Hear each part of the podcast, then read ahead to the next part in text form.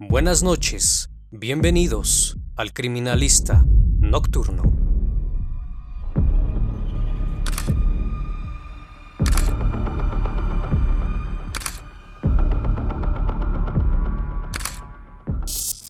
Hola a todos, sean bienvenidos a una emisión más del Criminalista Nocturno. Espero que se encuentren muy bien.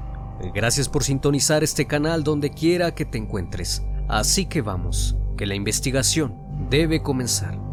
En el año 2012 se dio a conocer una historia de uno de los criminales más buscados en México, pues los dos años anteriores, el aumento de mujeres encontradas en sitios solitarios en el Estado de México y Ciudad de México se hacía cada vez más notorio. Las denuncias apuntaban a un chofer de un microbús del transporte colectivo de pasajeros.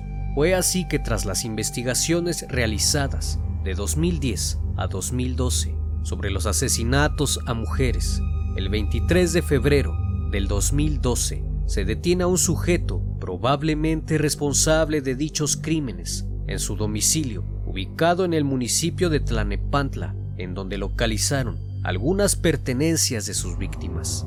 Aquel sujeto se hacía llamar César Armando Librado Legorreta, quien era conocido por sus compañeros de ruta como el coqueto, quien contaba con 29 años y era conductor de un microbús de la Ruta 2 que corre del metro Chapultepec a Valle Dorado, además de tener esposa y dos hijos. Fue detenido y trasladado a las instalaciones de la Subprocuraduría de Justicia en Barrientos, Tlanepantla, Estado de México, pues era sospechoso de abusar y asesinar a mujeres de entre 16 y 34 años, abandonándolas en la vía pública. Durante algunos días permaneció bajo medida cautelar en Barrientos. Cuando fue presentado, mostraba un tatuaje que decía América, quien era el nombre de su esposa, a quien presuntamente le regalaba las pertenencias de sus víctimas. Ahí le toman su primera declaración, donde relató los siguientes hechos. ¿Cuál es tu nombre completo? César Armando Librado Legorreta, ¿Cómo te dicen? coqueto, ¿Qué edad tienes? 29 años. ¿Qué empleos has tenido? Siempre he sido chofer de microbús de servicio público. ¿En qué rutas has trabajado? La ruta 27, de ahí me fui a ruta 2. Dime el número de tu microbús que manejabas. Ahí se maneja por terminación de placa 066. ¿Sabes por qué estás detenido? Sí. 21 de junio del 2010. Ella se me sube en Valle Dorado. 5 y cuarto de la mañana. 5 de la mañana. ¿El camión iba solo? Sí. La levanto. Sí. Y me paga el auditorio con uno de 100. Para esto yo me paro en la clínica 58 del Seguro Social sobre el periférico. Y le digo, permíteme tantito, déjame checar mi gas. Y veo que la aguja otra vez está mal. Me regreso y me subo al micro y le digo, toma otro, porque mi carro sigue fallando. Me dicen que sí, que está bien, pero que la deje más adelante porque ahí está muy oscuro. Me arranco de ahí mismo, sí. Y ya no la bajo. Pasando el Hotel Parque Satélite, me meto en una calle a las, a las orillas ya de San Lucas. Apago el microbús, me le acerco a ella, forcejeamos en el trayecto del pasillo del microbús y en un asiento se, le se tropieza con una pata de un asiento, a lo que hace que caiga ella en otro asiento y yo caigo encima de ella. En ese momento, con mis manos, se desmaya, la agarro y la bajo al pasillo, le quito y su...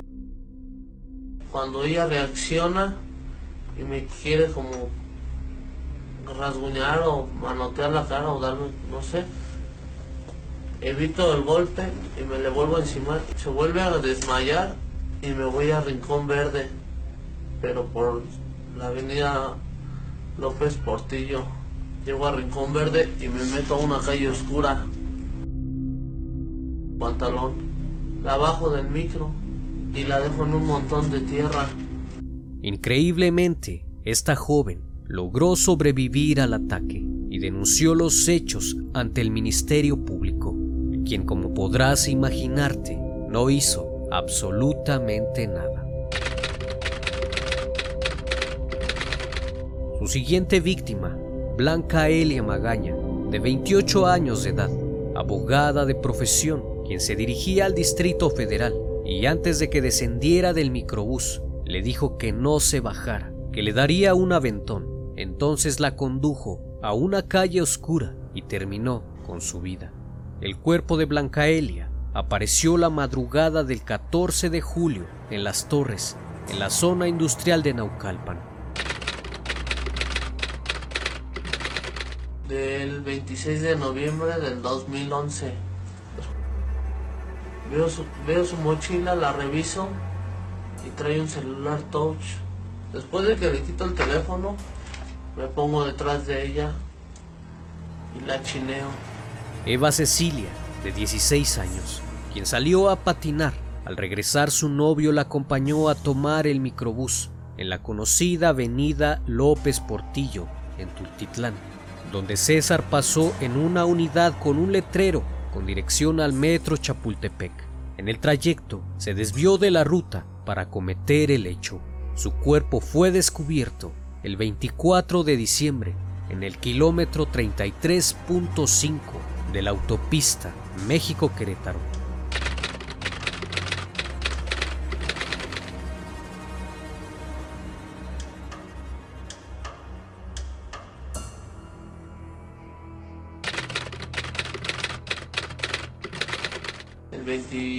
25 de diciembre del 2011, aproximadamente como a las 11 y media o 12 de la noche.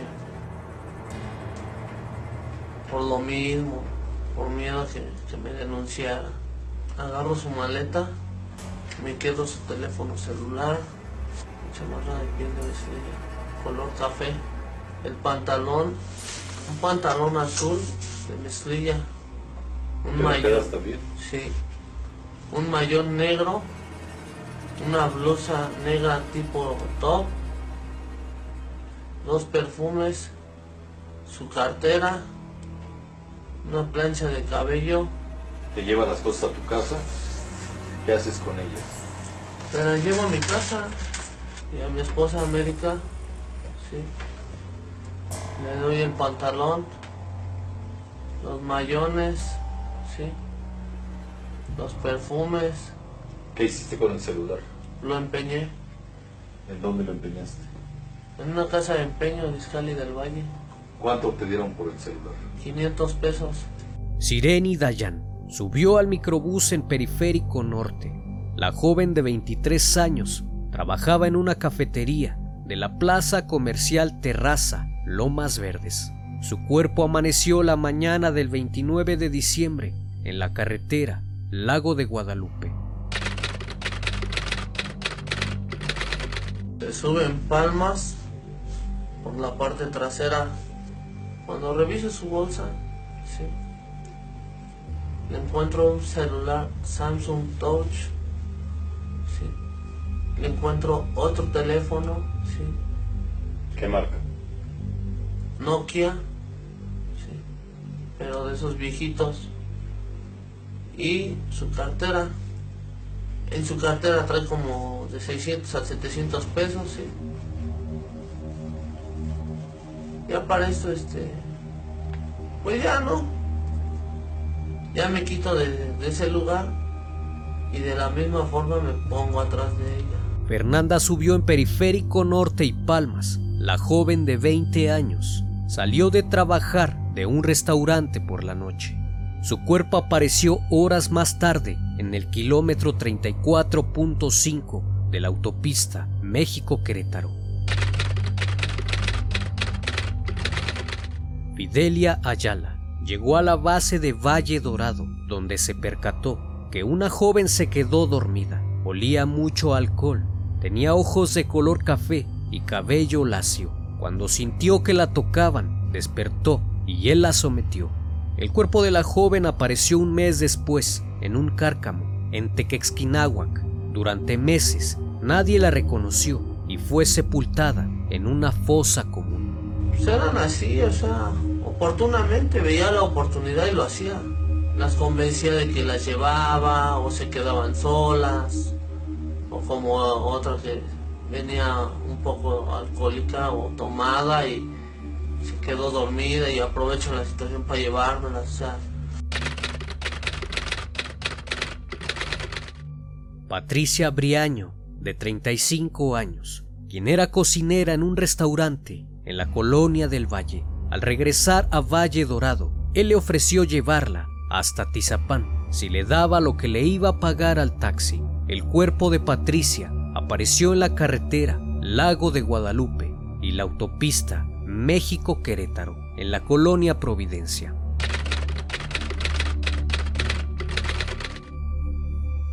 César nació el 5 de febrero de 1980 en el Distrito Federal, viviendo en la delegación Gustavo Amadero, mudándose al Estado de México, donde abandonó su hogar familiar a los 15 años de edad, ya que sus padres nunca le mostraron afecto, afirmando lo siguiente, mi madre nunca me ayudó, nunca vio por mí, toda la vida me maltrató, empecé a vagar, a sobrevivir como pude. Él comenzó a trabajar desde los 15 años de microbusero. Sus compañeros lo describen como prepotente y vulgar, además de ser una persona que carecía de amigos, debido a su altanería al dirigirse hacia las personas. Tras el interrogatorio le preguntaron, ¿cómo se llama tu mamá? Él contestó, no sé, ni quiero acordarme de esa señora y de mi papá, no sé nada. Yo no tengo familia no demuestra afecto o cariño por su madre o su padre, e incluso los niega.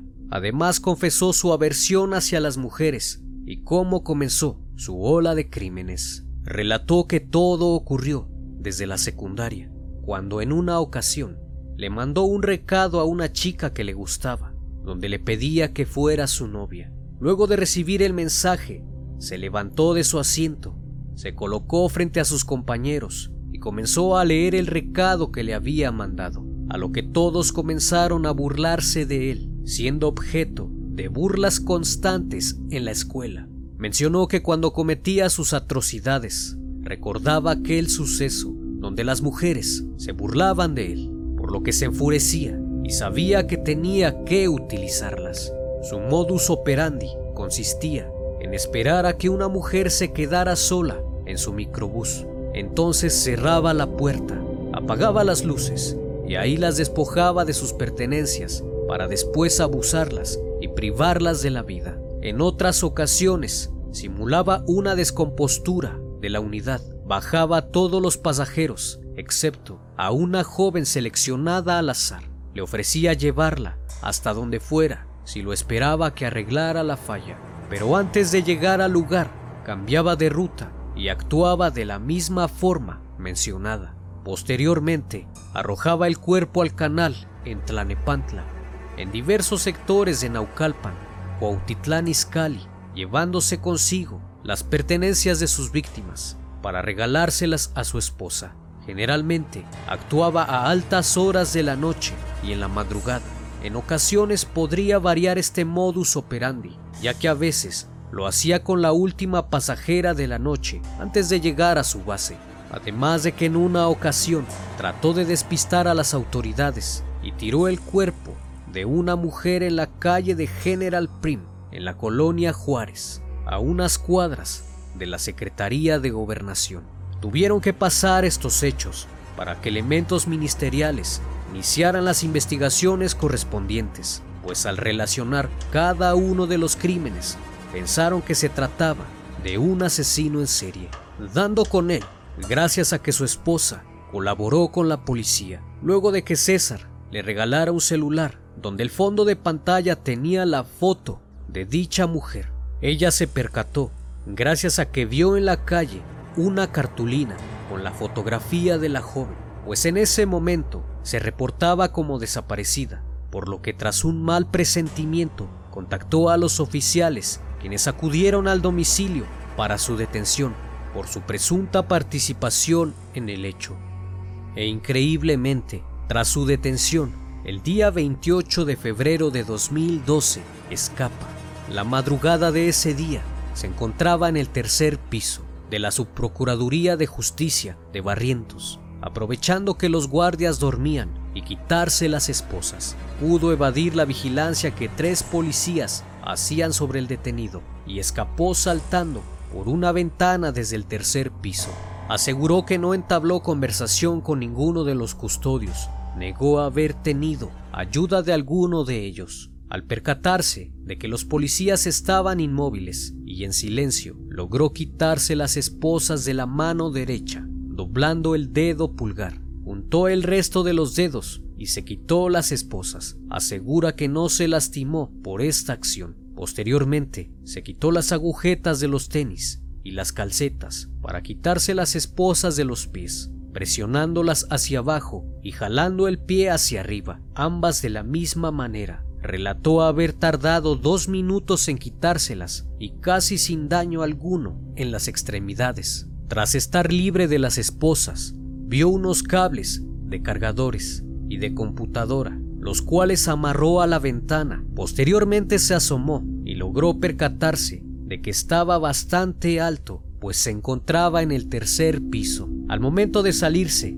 se arrepiente porque siente que los cables no soportan su peso. Intenta regresar al edificio, pero se resbala y cae de pie. Lastimándose la columna, intenta pararse, pero se da cuenta que no puede, por lo que se va arrastrando hasta la calle, hasta llegar a la avenida.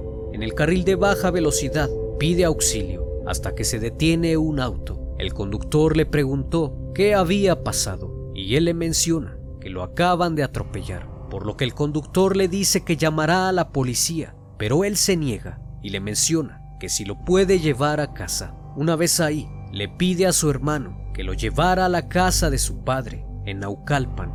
A eso de las 4 de la madrugada, llega al domicilio de su padre, quien al verlo, que no se podía parar, le cuestiona sobre lo que le había ocurrido. Es ahí donde le confiesa a su padre lo que había hecho. Su papá lo traslada hacia el Distrito Federal, a casa de uno de sus tíos, quienes le tienden un colchón en el suelo para que pueda descansar, pues en todo momento se negaba a la atención médica. Al siguiente día, el martes por la mañana, le platicó a su tío la razón por la que se encontraba ahí y que se encontraba prófugo de la justicia, a lo que le dijo que se tranquilizara y descansara para que se fuera de ahí. Cuando vio las noticias se percató que lo estaban buscando, ofreciendo un millón de pesos a quien proporcionara información de su paradero. Aunque quiso, no pudo recuperar la movilidad de las piernas, no se pudo mover del lugar. El sábado 3 de marzo del 2012 es recapturado en el domicilio de su tío, ubicado en Barranca del Cerro del Judío, en la colonia Malinche de la delegación Magdalena Contreras del Distrito Federal. Sin embargo, no fue presentado a los medios, pues fue necesario trasladarlo al Hospital Nicolás San Juan en Toluca para que le hicieran la valoración médica, ya que tras una valoración se determinó que tenía lesiones en la columna, la región lumbar, en el pie derecho, las cuales se ocasionó durante el escape, aunque se presentaron algunas fotografías en donde se aprecia al coqueto rapado y con un collarín. Durante la primera audiencia fue trasladado al juzgado en una camilla con ambas piernas enyesadas y un collarín. Hablaba con voz muy baja y despacio. En toda la audiencia no pudo moverse mucho y en ningún momento mostró arrepentimiento de los crímenes, ni siquiera cuando narró con detalle lo que había hecho. El 9 de marzo, el juez dicta auto de vinculación a proceso por seis feminicidios. El 13 de abril fue nuevamente trasladado a Toluca. Ese día fue operado de la columna con un procedimiento que duró casi 10 horas y tuvo un costo de 300 mil pesos. Se informó que existía la posibilidad de que no volviera a caminar. Sin embargo, logró sobreponerse y nuevamente fue internado en el penal de Barrientos. Durante los cinco meses siguientes realizaron el cierre de la investigación y del proceso y así iniciar el juicio oral. César participó en varias audiencias relacionadas con su caso por el proceso que se inició en contra de tres policías que lo custodiaban cuando se escapó. Después de algunos meses de no ser visto, tras su recuperación, llegó al juzgado caminando, sin silla de ruedas, sin faja ni collarín. Su aspecto físico había cambiado notablemente. Ya no estaba delgado, sino robusto. Las cejas depiladas. Portaba un reloj, una cadena y se podía levantar y caminar sin problemas. Incluso minutos antes de que el juez entrara a la sala, se le veía platicando y riendo, sin el menor arrepentimiento. Contó todo a detalle y jamás se le vio remordimiento. El 12 de diciembre de 2012 fue declarado culpable y sentenciado a 240 años de prisión por dichos crímenes. Al momento de cometer los hechos, se encontraba en plena conciencia y en sus cinco sentidos, pues sabía lo que estaba haciendo. Este sujeto en ningún momento muestra remordimiento de lo que hizo, porque después de cometer el hecho, las tiraba y continuaba con su vida normal, trabajando como si nada hubiese pasado. Llegaba a su casa, saludaba a su familia y se dormía, viviendo una vida común una persona que tiene todas las características de un psicópata, pues recuerda detalle cómo cometió cada uno de los crímenes, la ropa que vestían sus víctimas, cuántas veces abusó de ellas, cómo y dónde abandonó los cuerpos, hablando de manera fluida, sin empatía y remordimiento por lo que hizo. Claramente, cada persona las ve como objetos, las cuales utiliza para satisfacer sus propios intereses por lo que es un sujeto peligroso y un psicópata en potencia que disfrutaba del poder y control que ejercía hacia sus víctimas. Espero que el video haya sido de tu agrado y si estás viendo esto, no dudes en cuidarte en todo momento, pues historias como esta ocurren día con día. Esto fue El Criminalista Nocturno. Nos vemos pronto.